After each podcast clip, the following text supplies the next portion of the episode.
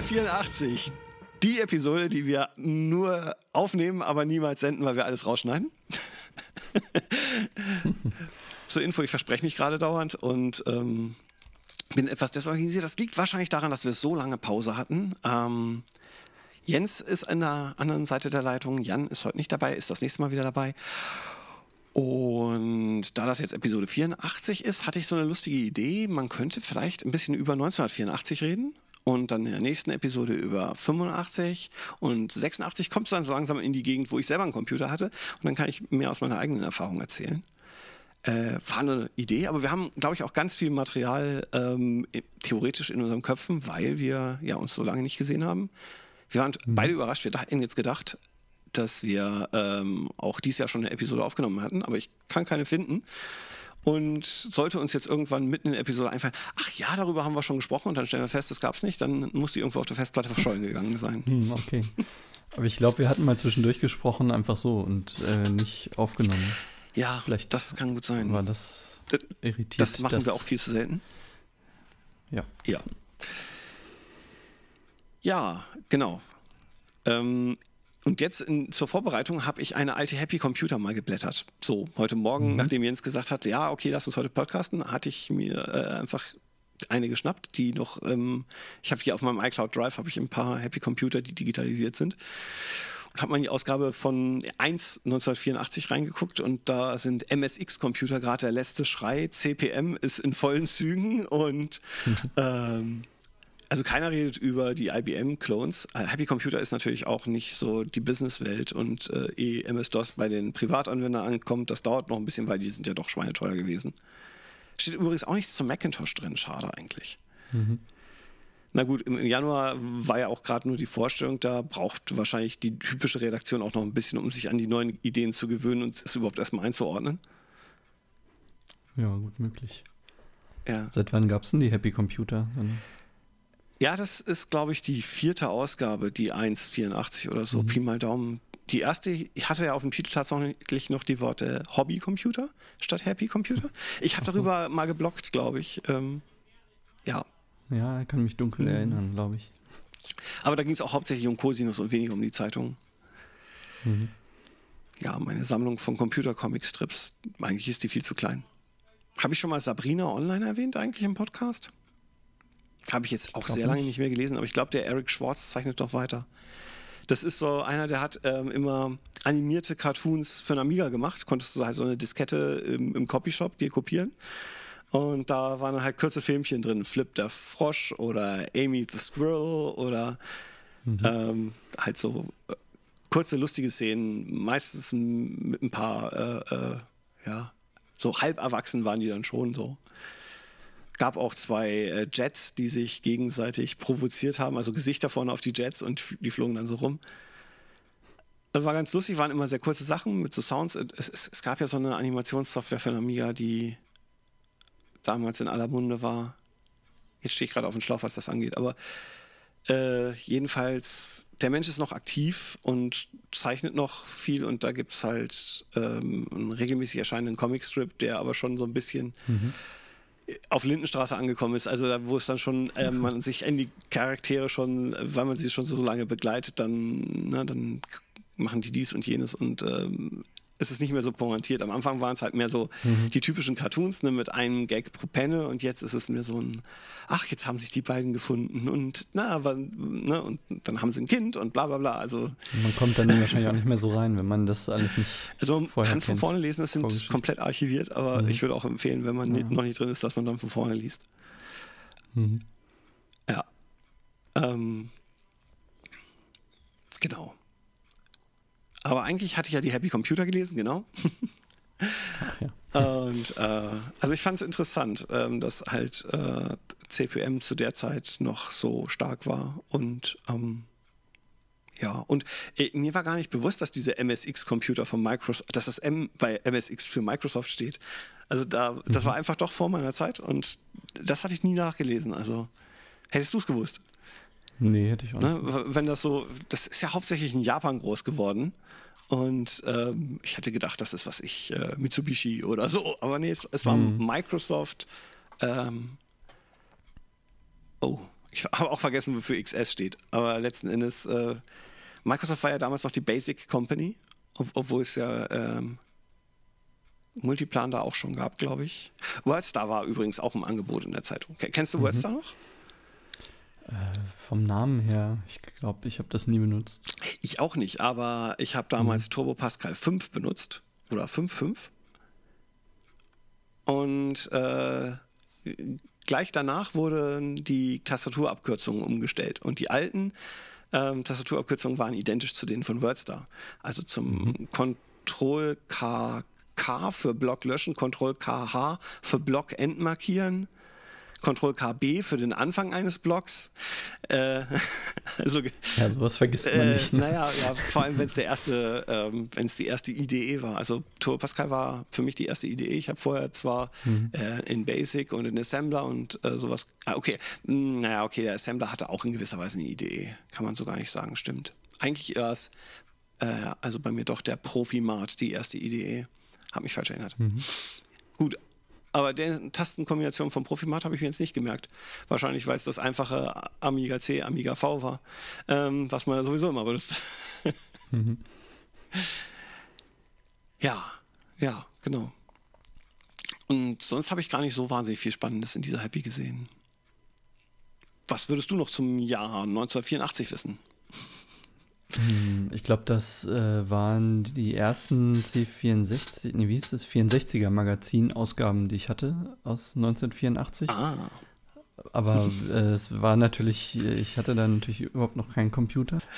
Ähm, nee, ich hatte, ähm, ja gut, dann muss ich jetzt noch mehr vorgreifen, weil ich habe nämlich 1990 in C64 bekommen und mein Vater hat den von einem Arbeitskollegen abgekauft und der hatte halt ähm, ich weiß jetzt nicht mehr exakt, welche Ausgabe vom 64er Magazin, aber der hatte so die ganzen Jahrgänge vom 64er Magazin uns dann mitgegeben dazu. Cool. Und äh, da fehlten halt dann nur irgendwelche von Anfang 89 bis 90, wo wir dann den Computer übernommen haben. Die haben wir aber noch nachbestellt. Ich glaube, die existieren sogar alle irgendwo noch auf dem Dachboden oder so. Brauchst du noch ein paar Programm-Service-Disketten? Ich habe die hier noch, wenn du welche brauchst. Damit du die jetzt ja, nicht abtippen musst, meine ich. Die ganzen Listings. So, ja.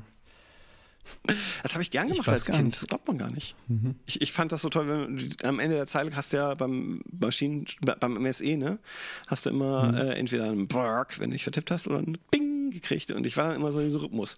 A, C, F, 9, mhm. B, B, 3, E, G, G, 9, 8. Mhm. Nee, ich habe sowas, glaube ich, habe ich das überhaupt mal abgetippt? Ja, doch, ich glaube schon, aber äußerst selten. Ich habe mir dann schon lieber die Disketten dazu bestellt. Ah, die waren sehr teuer. Wenn, wenn mich irgendwas für interessiert einen, hat. Von irgendwelchen Sonderheften. So. Ja. Habe ich mhm. aber auch gemacht für Gigacut zum Beispiel und für, mhm.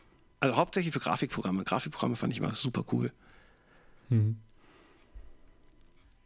Ja, jedenfalls ähm, hab, muss ich da noch irgendwo diese 64er Magazine von 1984 haben, aber es ist auch ewig her, dass ich da reingeguckt habe. Also ich weiß auch nicht mehr, was da jetzt gerade so aktuell war. Ich glaube, der C64 ist schon da ein paar Jahre auf dem Markt gewesen. Ja, also wenn du in die Happy in guckst, dann sind da schon diverse Bücher zum C64, auch welche, die ich habe übrigens. Mhm. Äh, also äh, so Maschinensprache hieß das, Maschinensprache beherrschen oder sowas? Nein, ich weiß nicht mehr genau. Mhm.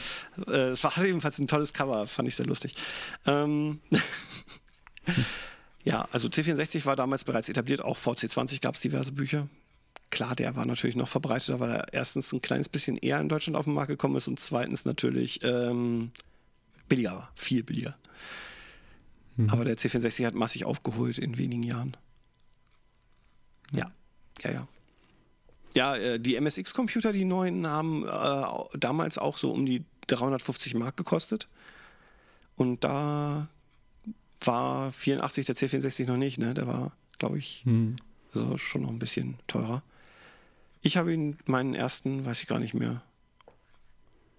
Ja, habe ich vergessen. Auf jeden Fall hat es eine Weile gedauert, bis der unter 400 gefallen ist. Hm. Also ich glaube, ich weiß ja jetzt nicht genau, dieser von uns damals, von wann der genau war, aber der muss ja aus der Zeit eigentlich sein. Und der hat, glaube ich, das um 700 Mark gekostet und das Floppy Drive nochmal so viel. Mhm, ja, ja, das, die, der Preis, die Preisabstand zwischen den beiden blieb so. Ähm, und ich meine, ich mhm. habe meinen äh, für irgendwas zwischen 300 und 400 D-Mark gekauft damals. Ich weiß es nicht mehr genau. Mhm. Weiß ich nicht mehr. Nee, schon wieder zu lange her. Jo. Ja, aber ich hatte nicht vor, die ganze Episode jetzt über 1984 zu reden. Äh, in dem Fall macht es auch wenig Sinn, weil ich halt selber auch gar nicht so viel dazu sagen kann. Hm. 83 war allerdings ein super Sommer und erinnert mich jetzt an diesen Sommer irgendwie. Ne? Also Aha. wir waren 83 auf Fehmarn und ich hatte den fiesesten Sonnenbrand, den ich jemals gekriegt habe in meinem Leben. Mhm. Aber ich weiß nicht, ob der so lang war wie der, den wir jetzt haben, weil das hört ja einfach nicht auf, heiß zu sein. Heute die Abkühlung war echt mal toll. Aber wie lange das vorhält, weiß ich nicht. Ja, mal gucken. Hier steht auch noch der Schweiß ja, auf der Stirn. Ja, echt schon irgendwie.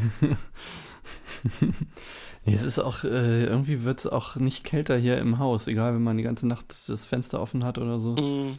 Es heizt sich so dermaßen auf, dass es irgendwie jetzt, glaube 29 Grad hier drin sind. Und da schwitzt man einfach schon, wenn man nur da sitzt. Mm, ja, ja. Irgendwie. Ähm, ja, 1983 weiß ich gar nicht mehr, wo wir im Urlaub waren. Das kann daran liegen, dass wir eigentlich immer nach Dänemark gefahren sind. Also hat sich das vielleicht nicht. Dann waren wir da ja gar nicht so, so weit voneinander weg. Also. Ja. Aber 1984 waren wir auf Norderney, das weiß ich noch. Und da bin, sind wir nämlich zum, zu dem Ostende gewandert und da gab es so ein Schiffswrack, was da irgendwie mal gestrandet war. Irgend so ein Ding schon total verrostet. Das lag dann da auf dem Sand. Irgendwie so ein kleinerer Frachter oder sowas. Das habe ich mir gemerkt. Das hat mich nämlich irgendwie fasziniert damals, dass es da sowas gibt. Und ich habe da einen Kaninchenschädel gefunden auf dem Weg dahin. Und das war eigentlich ein Anfang, dass ich mich super für so Tierknochen und so ein Kram interessiert habe ah. und dann immer irgendwelche Knochen und Schädel und sowas gesammelt habe, die ich irgendwo gefunden habe. Okay. Ja, 1984. Ich habe deine Knochensammlung noch gar nicht angeguckt, muss ich jetzt mal sagen. die, hast du wahrscheinlich hm. auch nicht in der neuen Wohnung, ne? Äh, doch. Tatsächlich, eigentlich echt? schon, okay, ja. Cool. Also sie ist jetzt nicht irgendwie besonders äh, präsentiert hier oder so, aber irgendwo ist das ganze Zeug nicht. Ach, tatsächlich, cool. Ich hatte so, ein klein, so eine kleine Vitrine, die ist aber ziemlich durcheinander gekommen über die Jahre, durch irgendwelche Transporte und so sind da Sachen durcheinander geflogen. Da ist eher nur so Kleinkram drin, mal so ein, weiß nicht, so Kleintierknochen. Es waren ja auch immer keine richtigen Skelette. Das mhm. war halt nur, was man irgendwo draußen im Wald oder ja. irgendwo mal ja. gefunden also hat. Also Kaninchen konnte man in Westhagen, wo ich ja früher gewohnt habe, auch prima finden, weil da einfach zwischen mhm. den Häusern leben unglaublich viele Kaninchen. Sandra hat auch gar nicht geglaubt, dass mhm. sie das erste Mal da zu Besuch war. Für mich war das so komplett normal, ne? So zwischen, zwischen mhm. Häusern wohnen Kaninchen, klar, die ja, okay, ist klar, wovon die sich ernähren, aber es ist ja auch überall Rasen, ne? Die grasen da. Mhm. Ja. ja. Mhm. Nee, und äh, die größeren Teile, die ich dann mal hatte, waren mal so ein paar Rehschädel. Mhm. Die irgendwie, der eine, das war am komischsten, der, da habe ich nämlich bei meinen Eltern, die hatten so einen Öltank der in so einem Raum drin war, so eingemauert, äh, eben für die Ölheizung. Ja. Und da lag irgendwie so ein halbes Reh drauf. Was? Und das war aber mal, das hatten die mal irgendwie bekommen äh, als Rehbraten oder sowas. Und da war aber noch im Prinzip so das Fell da, dann da der Kopf dran und ein paar Beine. Ähm, und ich habe das irgendwann mal entdeckt. Irgendwie präparieren, damit das nicht verkommt, oder? Ja, es war total vertrocknet so. Ach, das haben sie einfach getrocknet. Aha. Ich weiß nicht, muss auch was ein die überhaupt damit. Sein. ja. Also das ganze Fleisch und so war ja mhm. weg. Ich weiß nicht, was die damit vorhatten oder ob die überhaupt was damit vorhatten. Und dann habe ich aber jedenfalls diesen äh, Schädel da irgendwie genommen, wo noch so Reste von der Haut alles dran waren und so und versucht das irgendwie dann abzukochen, dass das dann runterkommt davon und so. Ja. Und das war ein sehr schönes Stück meiner Sammlung dann auch. Mhm. Ja, also früher hat man ja auch viel selber präpariert. Also ähm, das, also weiß ich von den äh, von Sandras Eltern. Die haben also mhm. also auch, äh, wenn sie ein, ein, totes Tier gefunden haben, sind sie manchmal zum Präparator gegangen und haben das schön mhm. machen lassen. Vielleicht hatten die das mit dem Reh auch vor. Kann sein, ja. ja. Wobei das natürlich. Ja, und so in ja. irgendwelchen Urlauben habe ich dann öfter mal auch irgendwelche Schafsschädel oder sowas gefunden. Mhm. in Schottland zum Beispiel. Da sind, da fallen die immer einfach mal von der, von den Klippen runter und dann liegen halt irgendwo ja, am Strand ja, okay. unten Schafskelette. Hm. Logisch irgendwie. Hm. Ja, ja, ja. Nee, nach Schottland sind wir übrigens nicht gekommen. Wir waren ja in, in London und Eton und Oxford, aber äh, und Greenwich, aber Greenwich ist ja London eigentlich. Das ist, das ist ja eigentlich, mhm. dass das, ja. Jo. Schottland muss, muss man uns auch mal angucken. Ich habe ja, äh, seit, seit wir in London waren, lese ich regelmäßig die Times. Und da ist auch mhm. immer ein, ein extra Abschnitt über Schottland. Und es ist manchmal mhm. ganz interessant, was äh, die Schotten wichtig finden, was dann die Engl äh, also die, die normale Times äh, dann eben in den Teil packt, was andere halt nicht so wichtig finden. Mhm. Ich mag auch das Quiz. Die Times hat je, jeden Tag ein Quiz, ne? Wo du mhm. raten kannst. Ähm, ja, also dein, ja, so ähnlich wie das Wissensquiz, Allgemeinquiz äh, auf wissen.de oder so, ähm, die halt zwölf oder so oder 14 Fragen, 16. Irgendwas zwischen 12 und 16 Fragen, wenn ich mich nicht irre. Und eins ist immer mit Foto, muss man wissen, wer auf dem Foto ist oder was auf dem Foto ist. Und äh, zwei, drei Fragen kann man so als normaler Mensch beantworten. Und zwei, drei Fragen kannst du beantworten, wenn du Engländer bist. Und mhm. beim Rest habe ich keine Ahnung, wie man die beantwortet. mhm. Wahrscheinlich, wenn du immer Times liest, dann mhm. hast du das irgendwo vielleicht. Ja, zum Teil gelesen. wahrscheinlich, ja. Jo. Ja, ist überhaupt eine lustige Zeitung. Kann man, glaube ich, mit keiner deutschen Zeitung so richtig vergleichen, weil sie ist irgendwie ähm, schon, ich würde sagen, sie ist schon irgendwo volksnah in gewisser Weise und auch konservativ ein bisschen. Äh, was heißt ein bisschen? Also sie ist, äh, ja. Und andererseits ist sie aber, hat sie aber eben auch schon so ähm, Formulierungen, wo du sagst, ey, der, der Redakteur war richtig clever. Also allein schon die Überschriften. Wenn man die Überschriften denk, liest, denkt man sich manchmal, was? Ach so, aha. Also, ne, da ist so irgendwie Witz drin. Mhm. Mhm. Ja, die mögen, glaube ich, ihre Wortspiele da auch sehr in England. Mhm. Es sind auch so ein paar Sachen, an die man sich einfach gewöhnen muss. Zum Beispiel, dass Number 10 äh, natürlich der Premierminister ist. Äh, mhm. so. Und dass alle Leute beim äh, ähm, Leserbrief schreiben immer starten mit Dear Sir. und dann denkst du dir, das ist doch eine Redaktion mit Männern und Frauen. Warum schreiben die Dear Sir? das ist aus Tradition, mhm. ja, genau. ja, ist überhaupt ein sehr traditionelles Völkchen, habe ich manchmal den Eindruck. N nicht überall, mhm. aber also das East End, äh, nennt man das East End? Ist, ist nicht so traditionell. Aber ähm, egal.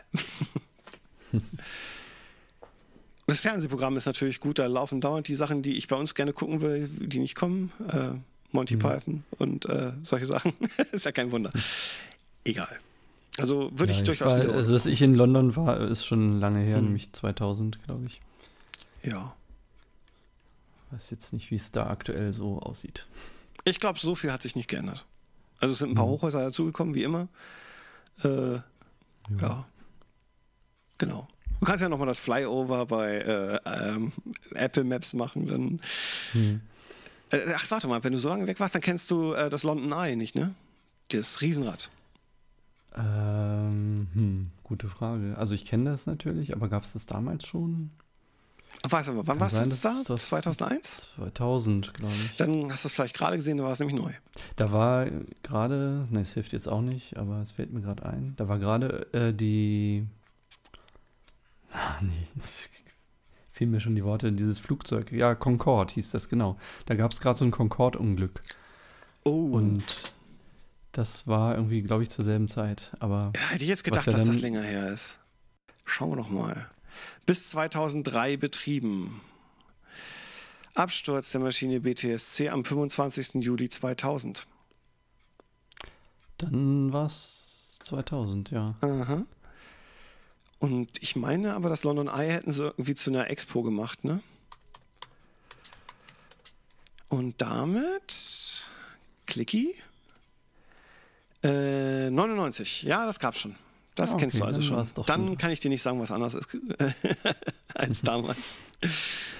Ja, dieses Globe Theater gab es auch schon. Also ja. Das gibt es wahrscheinlich schon. Das gab es ja. ja. auch schon zur Zeit von Queen Elizabeth. Da hat es mhm. allerdings starke Konkurrenz mit dem das nur ein paar hundert Meter weiter stand. Äh, die hatten zwei Theater direkt nebeneinander. Mhm. Ja. Ja. da war auch ein, ein Witz, den ich kürzlich gelesen habe, äh, zwischen zwei Shakespeare-Darstellern. Einer etwas älteres Semester und ein etwas jüngerer fragt den einen, also ich, ich, ich weiß nicht, ich, ich studiere das jetzt alles hier, meine Rolle und so, aber ich komme nicht so richtig dahinter. Habt jetzt eigentlich Hamlet mit Ophelia geschlafen oder nicht? Meyerhoff meinte der Ältere, also wir haben das immer gemacht, wenn wir auf Tour waren, ähm, aber ich weiß nicht, wie es im East End war. also, naja. Zu Hamlet fällt mir noch ein, da gibt es einen ganz guten Film, äh, oder auch eigentlich ist es ein Theaterstück, glaube ich, äh, aber was es als Verfilmung gibt, das heißt äh, Rosenkranz und Güldenstern. Ich habe die, ich, kürzlich habe ich mit jemandem drüber gesprochen und mir fielen die verdammten mhm. Namen nicht ein. Wir haben nämlich hier, äh, die Gandersheimer Blumenfestspiele sind hier nicht weit, ne? Einbeck und Gandersheim sind ja nah beieinander. Und mhm. da hatten wir das mal, die Aufführung von Hamlet gesehen und ich wollte ihm erzählen, mhm. das war total lustig, als äh, Rosenkranz und Güldenstein mit Fallschirmen auf die Bühne gekommen sind. Also so, als wären sie gerade aus, aus, dem Flugzeug gesprungen. Äh, mhm. Weil das, das war so, glaube ich, der größte äh, Bruch in der Zeitlinie, äh, den sie gespielt haben, sozusagen. Also sie hatten wenig moderne mhm. Elemente drin, aber dann kommen plötzlich so zwei mit Fallschirm. Ja. Gut, war einfacher zu inszenieren, als sie auf Pferden reinreiten zu lassen. Äh, und mhm. haben sie das einfach so gemacht, ne? Fand ich clever. Ja, da, da gibt es jedenfalls, äh, na, ist ja kein Spin-off, aber da gibt es ein Theaterstück, was eben aus der Sicht von den beiden äh, spielt, die ja dann irgendwie hingerichtet werden, glaube ich. Ist auch schon wieder lange her, dass ich das gesehen habe.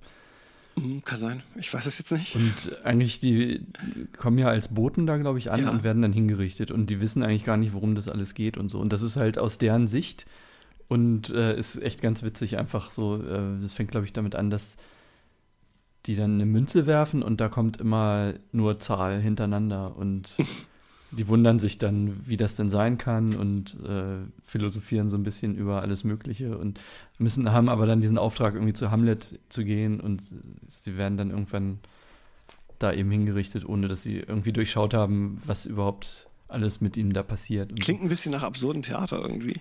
Ja, ist es auch, glaube ich. Äh, ich habe jetzt vergessen, Tom Stoppard, glaube ich, hat es geschrieben. Aha.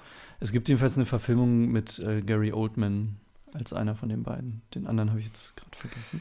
In seinen jungen Jahren hatte ich immer das Problem, ich habe Gary Oldman nie erkannt. Also in, in keiner äh, Rollen, ich war immer überrascht, wenn er Abstand Gary Oldman stand. Ich dachte, Moment mal, wer denn jetzt? Mhm. also irgendwie, äh, ich finde, der hat ein Gesicht, das unter äh, verschiedenen Masken total unterschiedlich wirkt. Äh, mhm. Ist jetzt im Alter weniger, glaube ich. Also im Alter erkennt man ihn, glaube ich, besser. Hat aber kantere Gesichtszüge mhm. gekriegt einfach, ne? Mhm. Ja. Jo, Filme. Ich habe jetzt kürzlich mir doch recht spät dann auch die äh, digitale Form mit allen Extras von Star Wars geholt. Und äh, war dann überrascht, wie klar Mark Hamill doch sagt, dass er überhaupt nicht d'accord geht mit dem, was sie aus Luke gemacht haben. Dass, mhm. dass man das so klar sagt, das finde ich echt mal super. äh, ja, aber na gut. Ähm, da steht ja immer das drin, dass die Aussagen in den Interviews nicht den, der offiziellen Meinung der Studios entsprechen oder so. Sowas steht doch, glaube ich, immer in den äh, Ja, genau. Sie sind nur zur Unterhaltung mhm. und haben keinen Anspruch auf Wahrheit. Ja, aber dass sie das dann mit draufpacken, ist natürlich schon ein bisschen erstaunlich. Eigentlich. Ja, finde ich, find ich super, ist fair. Äh, hm. Und ähm, ja, also man selber hat natürlich mit solchen Filmen auch immer gewisse Probleme. Ist logisch, wenn man so lange beim Franchise dabei war und sich so äh, seine eigene Vorstellung gemacht hatte, genug Zeit hatte, weil ja auch lange keine neuen Filme kamen und so. Da gefällt einem auch nicht immer alles. Ne? Hm. Ja. Äh, deswegen finde ich es immer toll, wenn man noch so Kommentare und Making-ofs hat und sich dann eben auch nochmal so das Ganze von einem anderen Winkel vorstellen kann und dann hm. weiß man auch das, was gut ist, besser zu würdigen äh, finde ich. Also mir geht es jedenfalls so. Mhm. Ja. Ja, manche, also die Filme wirken ja natürlich insgesamt eigentlich, aber ich finde, manchmal hat man durch solche Zusatzinformationen dann schon mehr Einblick auch in, ja, vielleicht wie überhaupt die Filmemacher vorgehen oder so bei sowas oder So und kann das dadurch auch noch mehr schätzen, als man es sonst gesehen hätte. Ja, und umgekehrt ist es manchmal auch so, äh, wenn man die Szene dann sieht, wie sie gedreht haben und denkst ja, ja gut, wenn die das so gemacht haben, dann verstehe ich, dass die das nicht besser hingekriegt haben. das gibt es mhm. also auch. Äh, ich fand also zum Beispiel diesen, diesen Thronraum mit Andy Serkis, die Szene fand ich vom Bühnenbild äh, etwas zu theatralisch, aber okay, es, es war ein praktisches Set. Es, es war mit Motion Capture Rigs ringsrum, also konnte auch nicht viel mhm. im Weg stehen. Ähm, äh, ja, es, es war meiner Meinung nach ein Kompromissset und dann passt das dann auch irgendwo. Ne, dass die mhm. Dramaturgie in der Szene noch ein bisschen, naja, egal. Ich könnte jetzt stundenlang, aber das wollen wir nicht. mhm. Ja, was hast denn du in letzter Zeit so geguckt? Also bei mir war es wirklich relativ viel sogar. Ich war fleißig am Gucken, aber du hattest, glaube ich, nicht so viel Zeit dazu, ne? Nee, wegen der Kinder irgendwie bin ich einfach den ganzen Tag ausgelastet. Hm. Jetzt, Im Moment muss ich ja gerade nicht arbeiten, aber sonst natürlich schon. Und irgendwie ist der ganze Tag immer einfach so weg mit diversen. Ja, und bei Sachen. mir ist es so, ich komme von der Arbeit und bin äh, manchmal einfach nicht mehr in kreativer Laune und äh, gucke dann einfach noch irgendeinen Film mit meiner Frau und dann mhm.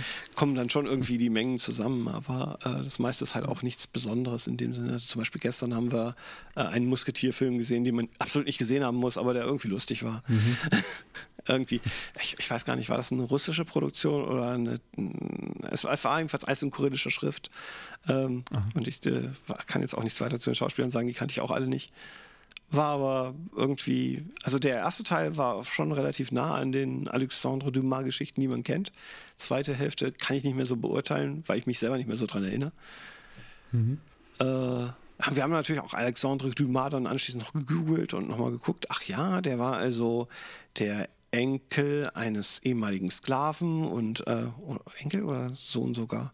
Äh, nee, Moment, Sohn eines, ja doch, Enkel. Äh, hm. Genau. Und ähm, es ist ein, ist ein, bewegtes Leben gewesen, ist interessant und ähm, man versteht äh, vielleicht auch ein bisschen, wie er auf diese wilden Geschichten kam, weil sein Leben war auch bewegt. Mhm. Und das seiner Eltern und ja. Aber ich höre jetzt immer mal so Hörbücher, irgendwie abends noch zum Einschlafen oder so. Das ist so sozusagen noch die einzige Zeit, wo ich ein bisschen dann was anderes machen kann. Ich habe vor zwei Wochen auch äh, seit langem mal wieder meine erste drei Fragezeichen Schallplatte gehört. Also nicht die Schallplatte, sondern mhm. den digitalen Download dann. Die haben die Musik, äh, haben die Musik ausgetauscht. Das ist schrecklich. Ah, ja, ich habe mich schon so drauf gefreut und dann war es plötzlich andere Musik. Aber der Rest war intakt und ähm, ja. Ich hatte ein paar Sachen vergessen, muss ich sagen.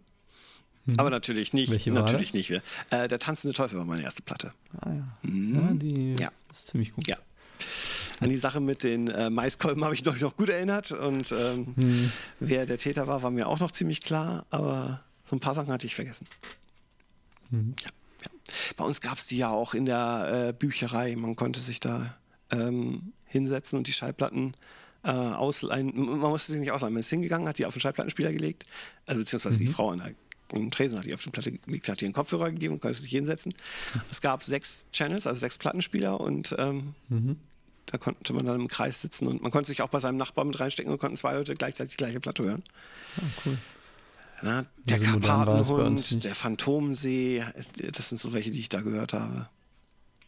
Oh, es hört sich jetzt gerade so an, als ob es anfängt zu regnen draußen. Ah, jetzt kommt das Wetter zu dir. ja, mhm. genau. Ja, bei uns in der Bücherei, da gab es die ganzen Bücher von drei Fragezeichen. Da habe ich eben ziemlich viele. Habe ich nur eins gelesen. Dann, oder die auch ziemlich oft gelesen. Die flüsternde Mumie. Mhm. Der, den fand ich toll mit dem Funkgerät im, im Sarkophag. Das hat mir immer gefallen. Ich mhm. mochte Funkgeräte extrem gerne als Kind. Ich war auch froh, als ich mir dann irgendwann selber mal eins kaufen konnte, aber das war schon recht spät. Da mussten zehn Batterien rein. Wir hatten schon Akkus, also es war schon wow. Walkman-Zeitalter. Mhm. Und äh, haben dann zehn Akkus reingepackt und festgestellt, dass diese Akkus überhaupt nicht halten. Also das ist so Viertelstunde, halbe Stunde Gespräch und dann waren die alle. Und dann mhm. hast du da gesessen mit zehn leeren Akkus, ein Ladegerät, das höchstens vier laden kann und ein mhm. Funkgerät, das komplett nutzlos war. Und du durftest es nicht betreiben mit, mit äh, externer Stromversorgung, weil es ja eine Handfunke war. Aha. Ja, also musste man doch Batterien reinpacken. Hm. Und die waren teuer. Hätte man sich vielleicht so eine Autobatterie anschließen können, oder? Ja, nee, du das, es gab ja diese FTZ-Zulassung für die Dinger, völlig übertrieben eigentlich. Also durftest du gar nichts dran verändern. Ja, genau. Nach zehn Jahren durftest mhm. du es nicht mehr, mehr benutzen, weil diese natürlich nur eine gewisse Gültigkeit hatte. Mhm. Also ich habe die Funke noch, aber ich darf sie nicht mehr einschalten. Zumindest nicht nach mhm. Alpenrecht. Ich glaube, heutzutage würde da kein Haar mehr nachkriegen, glaube ich. Mhm, also so ein, das CB-Funk-Equipment irgendwie halbwegs funktioniert. Klar, also wenn das jetzt kaputt wäre und ständig äh, die gesamte Frequenz zumacht. Aber ich meine, CB-Funk wird ja auch nicht mehr Gut, äh, ne, es gab immer die Begründung mit Notrufkanal und so, aber heutzutage wird das ja eigentlich mhm. dafür kaum noch verwendet. Also ich weiß nicht, ob das noch so streng ist. Wenn du jetzt einen Piratensender mhm. draus machst, dann kommen die Leute. Ja, Obwohl, vielleicht sein. auch nicht mehr. CB-Piratensender geht auch gar nicht. Gehört ja kein Radio hin. Ach, du noch den Film Piratensender Powerplay? Uh, ja, habe ich irgendwann auch mal gesehen. Fand ich auch super als Kind. Mhm. Ja, ja. Ja, äh, was ich gerade als Hörbuch gehört habe, ist Das Boot. Äh, das geht als Hörbuch? Oh, wow. ja, das ist aber gekürzt allerdings. Also ich habe das früher mal öfter gelesen, so hatte ich mir öfter mal im Sommer als Ferienlektüre mitgenommen und deswegen dachte ich, jetzt mal, mal gucken, kann man mal so als Hörbuch vielleicht hören. Also ich habe jetzt nichts direkt gemerkt, was irgendwie gekürzt war, aber es ist, glaube ich, ungefähr 15 Stunden lang oder so. hat äh, als Buch 600 Seiten. Aber was ich daraufhin dann gemacht habe, ich weiß nicht, ob du das vielleicht auf Twitter noch gesehen hast, dass ich angefangen hatte, mir einen U-Boot-Simulator zu basteln. so. Äh, ich habe das halt als ähm, HTML-Datei gemacht und dann mit JavaScript und so einem Canvas-Element. Da kann man ja dann alles Mögliche drauf zeichnen und da habe ich mir dann halt angefangen, so ein kleines U-Boot zu zeichnen und dann berechnet es halt den Auftrieb. Also es ist natürlich alles ziemlich simpel, aber das eigentlich ist das ganz Coole daran, dass man eigentlich simpel anfangen kann und dann ja immer noch irgendwas hinzufügen kann. Also das U-Boot besteht im Moment in der Simulation nur aus zehn Würfeln, nämlich acht unten in einer Reihe und dann zwei oben drauf als Turm. Mhm. Weil man ja äh, zum Beispiel, das Schwierigste ist ja, wenn das Ding äh, auftaucht, also wenn es nicht ganz unter Wasser ist, dann muss man ja berechnen, wie groß das Gewicht vom verdrängten Wasser ist. Oder das muss man immer, aber dann eben von dem Teil, der unter Wasser ist. Und das hängt dann eben damit äh, ab, wie tief das eintaucht. Mhm. Und also wenn es ganz unter Wasser ist, hat es ja immer dieselbe Verdrängung. Logisch. Dann ist es einfach das komplette Volumen verdrängt. Aber also das sind dann halt die Details, die man dann eben noch nachrüsten kann sozusagen. Ich glaube, das Wasser hat natürlich eine wechselnde Dichte auch. Hm, je nach Temperatur. Äh, das Salzwasser und es kann auch verschiedene Schichten im Salzwasser geben mit verschiedenen Dichten. Das heißt, da hätte man wieder den Fall, dass dann ein Teil von dem Boot in der dichteren Schicht ist und ein Teil nicht. Hm. Und äh, ja, man muss halt dann den Auftrieb berechnen. Und also wenn, genau, wenn das Ding tiefer taucht, dann wird es, glaube ich, durch den Wasserdruck zusammengepresst. Dann sinkt halt das Volumen, aber die Dichte steigt so. von dem Boot. Und deswegen äh, kann es dann auch wieder schneller sinken oder so. Und so detailliert naja. hast du es simuliert? Nee, das nicht. Also das habe ich jetzt noch nicht simuliert. Ich, irgendwie war es erst so, dass das Ding nur gesunken ist. Dann habe ich es geschafft, dass es dann auch erstmal steigt. Aber dann war es so komisch, dass das dann aus dem Wasser rausgehüpft ist und dann wieder eingetaucht. Und dann wieder, dann, also das hat auf einer bestimmten Tiefe gestartet, sozusagen. Das konnte man dann angeben, wie tief das ist. Und es ist dann eben von da gestiegen, weil natürlich der Auftrieb da war. Dann hat, hat sich eben die Geschwindigkeit erhöht mhm. durch die Beschleunigung. Und wenn es dann komplett über Wasser war, wirkt ja nur noch die Erdbeschleunigung. Die bremst es aber dann halt nur erstmal langsam wieder ab. Deswegen fliegt es ein ganzes Stück aus dem Wasser raus. Ja, das ist aber beim Auftauchen auch in gewisser Weise realistisch. Also es machen ja viele Objekte, die aus dem Wasser kommen. Ja, aber ich glaube, so weit aus dem Wasser. Boote sind verdammt schwer, ja. Ja. Äh. Und dann ist es halt wieder zurückgegangen bis auf die Tiefe, wo es ursprünglich gestartet ist und ist immer hoch und runter gegangen. Mhm. Also irgendwas fehlte da noch und ich glaube, dass es wahrscheinlich eben dieser, äh, was ja auch man von den Autos kennt, dieser CW-Wert nur in anderer Richtung. Also das ist ja dieser Widerstands, Luftwiderstandsbeiwert. Und das ist ja eigentlich beim Flugzeug eben der Auftrieb und der, der geht nach oben vom Flugzeug und der andere Wert, der da noch mit reinspielt, durch diese Tragflächen, ist eben der, dieser Widerstandsbeiwert, dieser CW-Wert. Und ich glaube einfach, dass das Boot da eben gedämpft werden müsste, da durch den, das Wasser, durch das es sich eben bewegt. Hm. Und dann würde wahrscheinlich diese Auf- und Abschwingung gedämpft, sodass es sich, was dann, also ich habe jetzt ja auch nur dieses statische Tauchen bisher simuliert, wo es eben durch den Auftrieb passiert. Und ansonsten ist es eben so, dass die versuchen müssen, dass das Boot unter Wasser schwebt, also dass es genau ja. nicht Auftrieb genau. oder äh, hat oder sinkt. Und dann können sie eben mit diesen äh, tiefen Rudern steuern, wenn sie die eben steiler stellen oder nach oben stellen. Und das geht natürlich nur, wenn das Boot Während sich auch, Bewegung, äh, ja. bewegt. Genau. Mhm. Dann kann es eben dynamisch auf- oder abtauchen. Ja. Aber so weit bin ich auch noch nicht. Aber ich weiß nicht, ob ich da jemals hinkomme. Ich habe dann mal geguckt, was es so an U-Boot-Simulationen gibt und dann habe ich irgendwie gesehen. Aber die meisten sind doch mehr so, ähm, du hast ein, äh, du guckst äh, oben raus, siehst ein anderes Boot und versuchst es mit Torpedos abzuschießen. Das ist so der typische U-Boot-Simulation. Ja. Um das richtige Tauchen und so kümmern sich die meisten gar nicht. Ja, das stimmt. Also was ich da gesehen habe, äh, gibt ist, glaube ich, Silent Hunter 5 was auch genau dieses Boot aus dem Buch das Boot simuliert. Ah, eine U96. Und das ist genau, das ist so ein äh, äh, ja so ein 3D, so eine 3D-Ansicht wie in so einem Ego-Shooter. Also du kannst praktisch auf dem ganzen Boot rumlaufen in Ego-Perspektive. Mhm. Und kannst mit den Leuten sprechen und denen Befehle geben. Und da gibt es dann sogar auch so kleine Geschichten wie äh, die was weiß ich hier, die Bugraumleute ärgern mich immer, Herr Kaloin, unternehmen Sie doch mal was dagegen. okay, die Minimissionen, die äh, ja. meistens am Rand des Logischen sind, ja, das, das kennt man mhm. von vielen Spielen. Ja, und äh, ja, aber dann kann man natürlich wieder viel abkürzen. Also du hast dann so eine Seekarte, wo du dann einfach äh, einen Kurs festlegst, wo das Schiff dann langfährt zu deinem Einsatzgebiet. Du musst halt nicht die 20 Tage in Echtzeit simulieren, wie das durch die Ostsee in Atlantik kreuzt oder so. Ja, gut, das, das war soweit zu das Boot. Ich weiß nicht, ob ich es da nochmal schaffe, das weiterzumachen, aber naja. Mhm. Also es ist schon ganz faszinierend, was man da mit äh, diesem Canvas und JavaScript machen kann. So grafische Sachen auch. Muss ich natürlich ein bisschen mal da reinarbeiten, wie das funktioniert, irgendwelche Pfade zu zeichnen oder sowas. Mhm. Aber das. Ich kann das ja mal auf, meinem, halt auf meiner Webseite verlinken, ne? wenn du es mir schicken würdest. Mhm. Ja, genau. es ist im Moment nirgends im Web zu finden, aber ich kann es ja mal hochladen. Ach so, okay. Oder ja. meinst du jetzt generell? Nee, das Boot, den Bootsimulator. Ja, den Nein, kann natürlich. ich auf meine Website. Ja. genau. Also ich versuche jetzt auch regelmäßig auf meine Seite zu schreiben, so, auch um zu kompensieren, dass ich auf Twitter nicht mehr schreiben kann. Mhm. Und ja. wir machen das dieses Jahr auf jeden Fall nochmal, würde ich sagen. Mhm. Mit Jan dann. Und wir wünschen unseren Hörern einen großartigen Tag.